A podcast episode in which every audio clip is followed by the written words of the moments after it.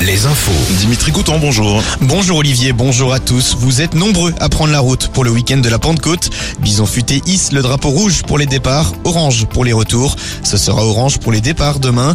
Bison futé recommande d'éviter l'autoroute A10 entre Orléans et Tours entre 16h et 19h.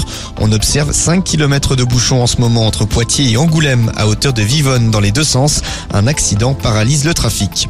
Après une sixième attaque en début de semaine, le centre LGBT et LGBTI de Touraine appelle à se mobiliser aujourd'hui à Tours.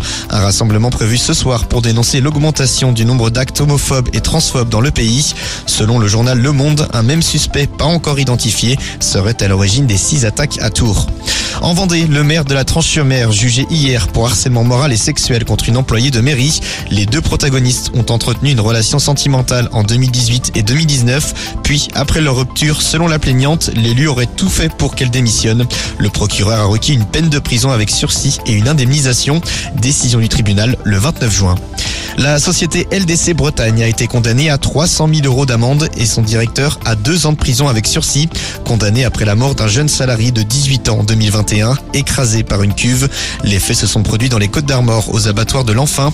L'entreprise a donc été reconnue coupable d'homicide involontaire et violation d'une obligation de sécurité. On passe à la page sportive avec du football d'abord. On joue l'avant-dernière journée de Ligue 2 ce soir, une place en Ligue 1 en jeu pour Bordeaux qui affronte Annecy. En revanche, Laval va tenter de se maintenir tandis que Niort Guingamp dans un match sans enjeu.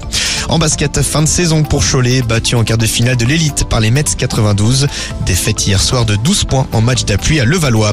Et puis handball de la Star League ce soir, le HBC Nantes reçoit Nîmes et doit gagner pour rester en course pour le titre. C'est son Rennes accueille Chambéry. La météo maintenant.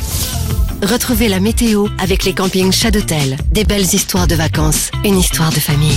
Du soleil et encore du soleil aujourd'hui dans le Grand Ouest. Météo France prévoit encore un grand ciel bleu ce vendredi. Juste une légère couverture nuageuse en